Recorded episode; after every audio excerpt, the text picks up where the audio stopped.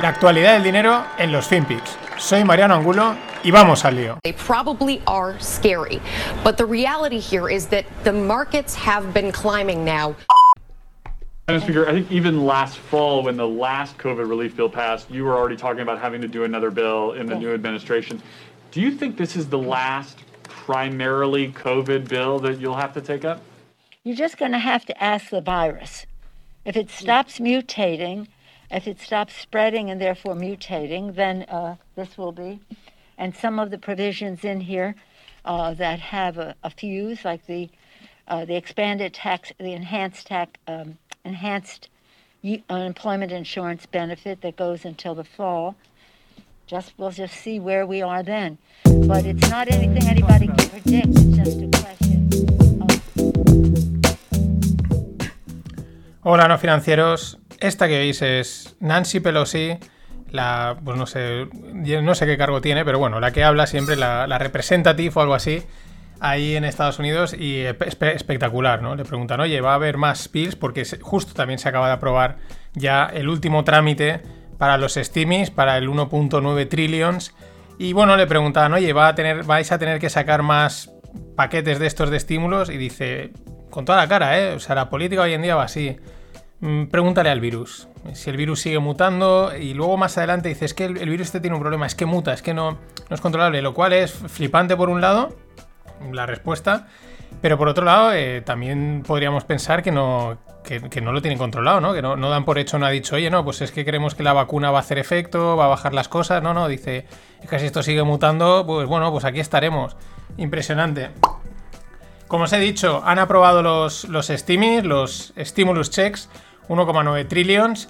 Ya todo el mundo, pues nada, el mercado tampoco parece que se le haya tomado normal, pensaba que iba a subir. El que sí que enseguida, pues la excusa, cualquier excusa es buena para subir en Bitcoin y Bitcoin ha, ha subido, ha dado otro salto más.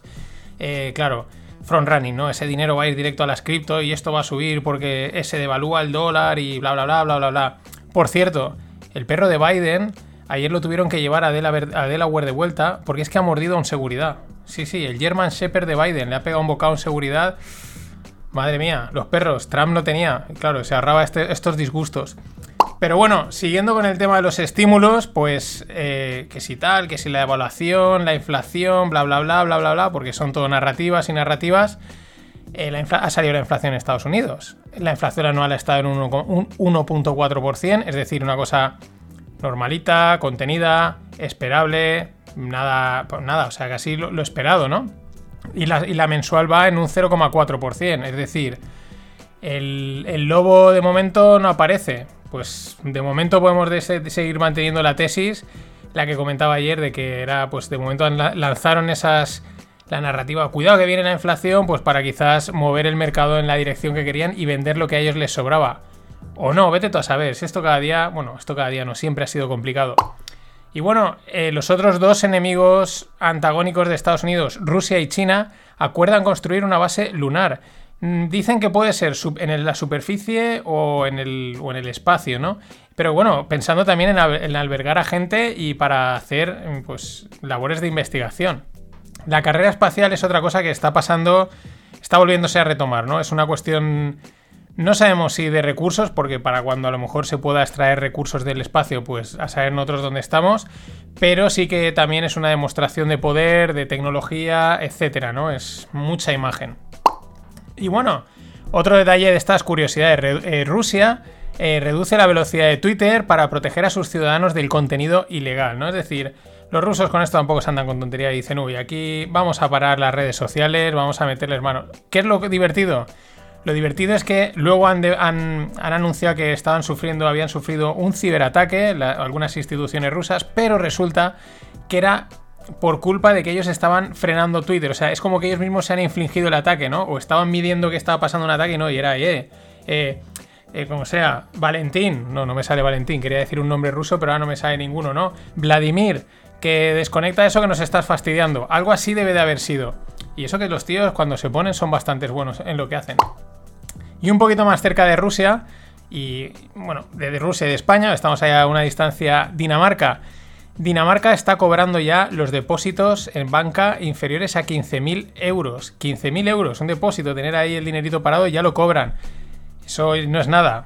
Hace nada oíamos no sé cuáles eran, estaban unos 30, 40, bueno, eso pilla un poquito más lejos, pero 15.000. Esto está esto va bajando, va bajando. Y Apple invierte 1,2 billions en Alemania en desarrollar un Silicon Design Center. Eh, vamos, un centro de investigación desarrollado, eh, centrado en tecnología 5G e inalámbricas. Lo interesante es que Múnich es su mayor hub de ingeniería en Europa. Y aquí a mí siempre me viene la, todos sabemos, cualquiera que haya estado en Alemania, ¿no? El país mola mucho, ¿no? Pero hace todos los países, en cuanto pasas los, los Pirineos, hace un frío que te caga la mayor parte del tiempo, llueve, nieva, etcétera. Y tenemos aquí en España unas condiciones para, para, tener, para traer ese talento y, nada, lo dejamos pasar constantemente. Es una auténtica pena. Es una auténtica, pero absoluta pena. Pero bueno.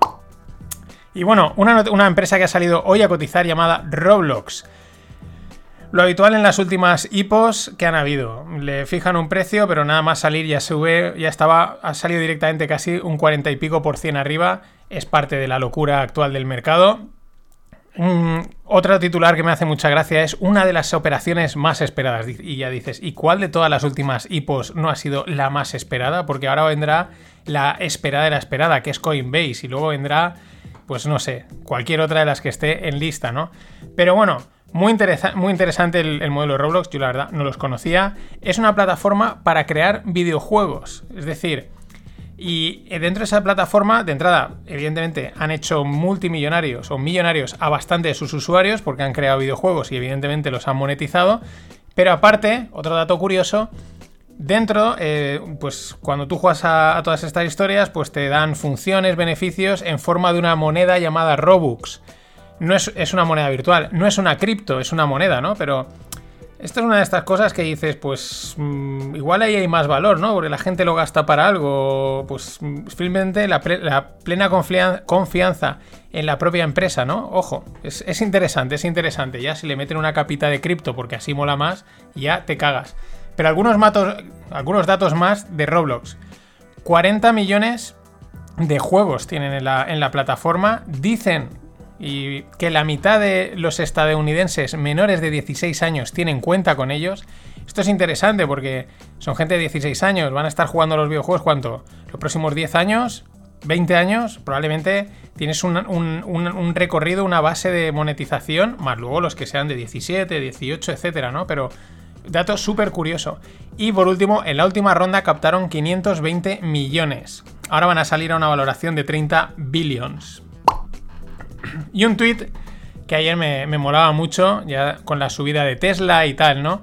Que decía, es muy friki, ¿no? Para los que nos gustan mucho los mercados, pero decía, dice, Tesla sube un 19%. Dice, haciéndolo peor que los activos libres de riesgo estilo GameStop, que subía un 21%, ¿no? Eh, bueno, los activos libres de riesgo suelen ser los tipos de interés en los que metes el dinero y no hay ningún riesgo, ¿no? Pero me hace gracia el concepto de que, bueno, GameStop es un activo libre de riesgo el jaleo en GameStop sigue. Eh, hoy a principio del día estaba subiendo un 30 y pico por cien hasta 300 dólares, luego estaba cayendo un 30, un 40. Entonces, ahí, ahí se está cociendo algo que yo ya, no, no tengo yo ni idea, pero es que yo creo que ya nadie sabe realmente qué leches está pasando. Melvin Capital, el famoso que le habían reventado, eh, publicó hace poco resultados de enero-febrero y había ganado un 20 un 30% en, en, total, ¿no? Y dicen que siguen estando cortos de esto. Ahí hay un berenjenal o no sabemos ya ni lo que es, ¿no? Y bueno, os dejo también en la newsletter un documento de cómo invertía Michael Barry y cómo invierte, porque ves un poco los, principales apuntes y, y, yo creo que se mantienen. Hay algunas cosas interesantes. Lo primero, él pasa del mercado en general, ¿no? Él busca unas acciones y le da igual un poco lo que pase más a nivel macro. Dos, eh, es muy de valoraciones contables, del descuento de flujos de caja, etcétera, la opción de la empresa. Muy interesante su visión de la gestión del riesgo. Él dice, él toma 12 a 18 posiciones, dice que es una diversificación suficiente pues, para eh, pues, mitigar mm, cosas que vayan mal, pero tampoco estás excesivamente diversificado. A mí también me lo parece ese rango en torno 12 quizás es muy ajustadito, depende de la cartera. Bueno, este tiene sobrado la cartera, pero yo creo que en esas 15, 16, 17, 18 posiciones es un, es un número que me parece bueno y que ya he oído más de una vez, porque al final uno de los temas con la diversificación es cuánto diversificas. Si diversificas demasiado, igual frenas demasiado crecimiento, si diversificas muy poco y te sale una manzana podrida, te la comes con patatas. Y otra cosa más es que él, y esto es otra cosa que he oído a bastantes de estos grandes cracks de la inversión, él hace un mix también de fundamentales, de lo que he dicho, valoración contable y tal, con mm, pues con aspectos técnicos, ¿no? Más de, no de trading, pero además lo dice, dice de su época de, de trader de commodities, pues bueno, tiene ahí algunos conceptos y dice, y ahí es donde yo rompo mis propias reglas, ¿no? Esto se lo he oído a muchos, ¿no? Que es como, son de un palo, pero dicen, bueno, pero a veces hago estas cosas, ¿no? Eh, hace poco me enteraba que eh, Warren Buffett tenía vendidas, creo que puts a 3, no, sé cuánto eran, a 8 años vista, una cosa así, ¿no? Que es una cosa como muy fuera del value, pero también tiene un punto especulativo de trader, pero ellos mismos lo dicen y Warren lo dice que tienes que saber cuándo romper tus propias reglas. Súper interesante ese punto de vista. Y también salía Gunlag, un mítico del mundo de la inversión, a hacer pues, bueno, sus valoraciones. Eh, se ve que marcó un récord porque se fundió, no sé si fueron 50 slides en, en 30 minutos o algo así. Vamos, fue el tío lijadísimo, pero no dijo nada que de alguna manera no sepamos o intuyamos. Es decir, que el mercado pues está fuera de sí, que las valoraciones no tienen ningún sentido, que está el mercado acostumbrado a que la Fed lo esté sosteniendo, le esté metiendo dinero, eso hace percibir que no hay riesgo, que no pasa nada, que esto va a subir siempre, lo cual es muy peligroso, y que en la próxima caída, sea cuando sea, no tiene por qué ser mañana, el VIX él cree que se irá por encima de 100. Leí algún otro operador de volatilidad que decía, estoy totalmente de acuerdo por cómo funcionan los mercados, por los movimientos reflexivos que se producen de compra, ventas, estilo GameStop, pero a lo bestia. Eh, otro, otro, otro conato de riesgo así potente eh, va a ser más bestia todavía, pero no porque haya una venta masiva, sino por los efectos reflexivos del mercado. Esto se ha sonado chino, pero es que es, es chino prácticamente.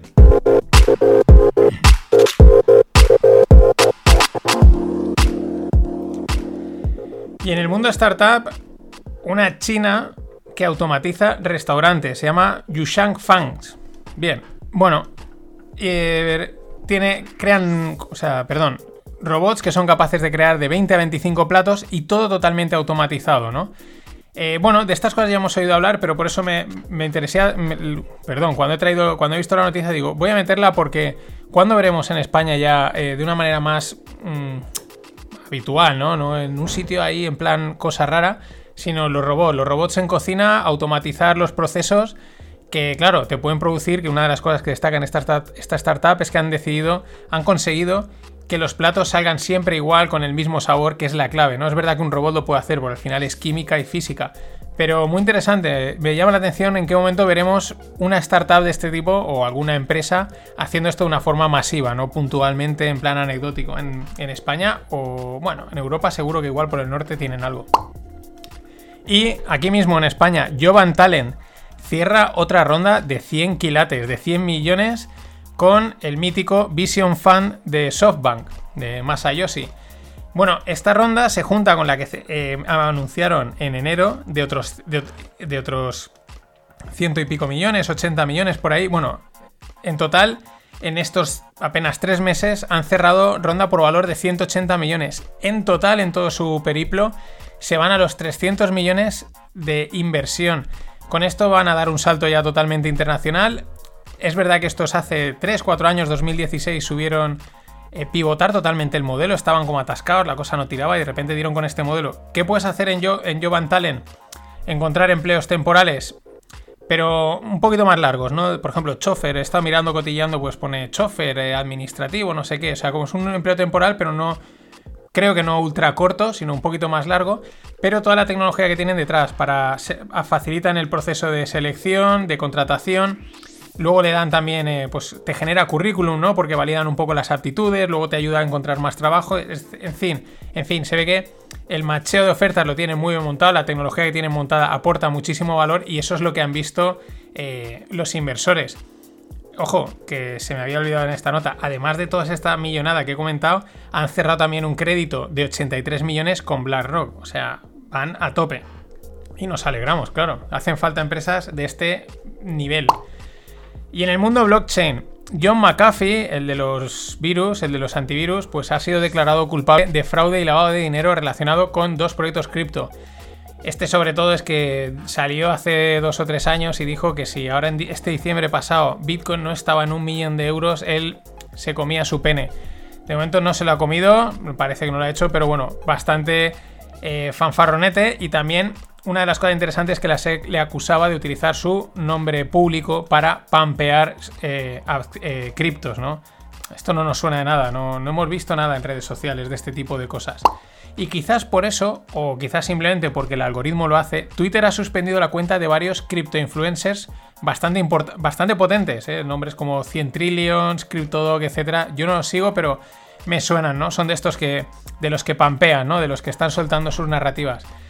Es curioso porque, bueno, a lo mejor están haciéndolo para disimular todo el baneo que han hecho hace un tiempo, o porque igual también se quieren cuidar ante este tipo de cosas, porque al final Jack Dorsey es un promotor de, del mundo Bitcoin cripto. También no lo sabía, eh, se ve que hace poco le, banearon la, cuenta a Anthony Pompiliano, el bueno, el mega pamper de todo este rollo, ¿no? No hay tío que suelte más chapas y más triples con el tema de las narrativas que el, el mítico Anthony Pompiliano. Y por último, un supuesto hack en un proyecto llamado Mercat relacionado con Binance. Mm, pero supuesto, porque es que, o sea, salió la noticia que se habían desaparecido unos fondos, tal, ¿no? Esto siempre llama mucho la atención, etcétera. Siempre enseguida sale la gente a decir, veis, es que el tema DeFi tal, los exchanges, es que si está centralizado, bla, bla, bla. Pues era mentira. Bueno, no era mentira, era una prueba.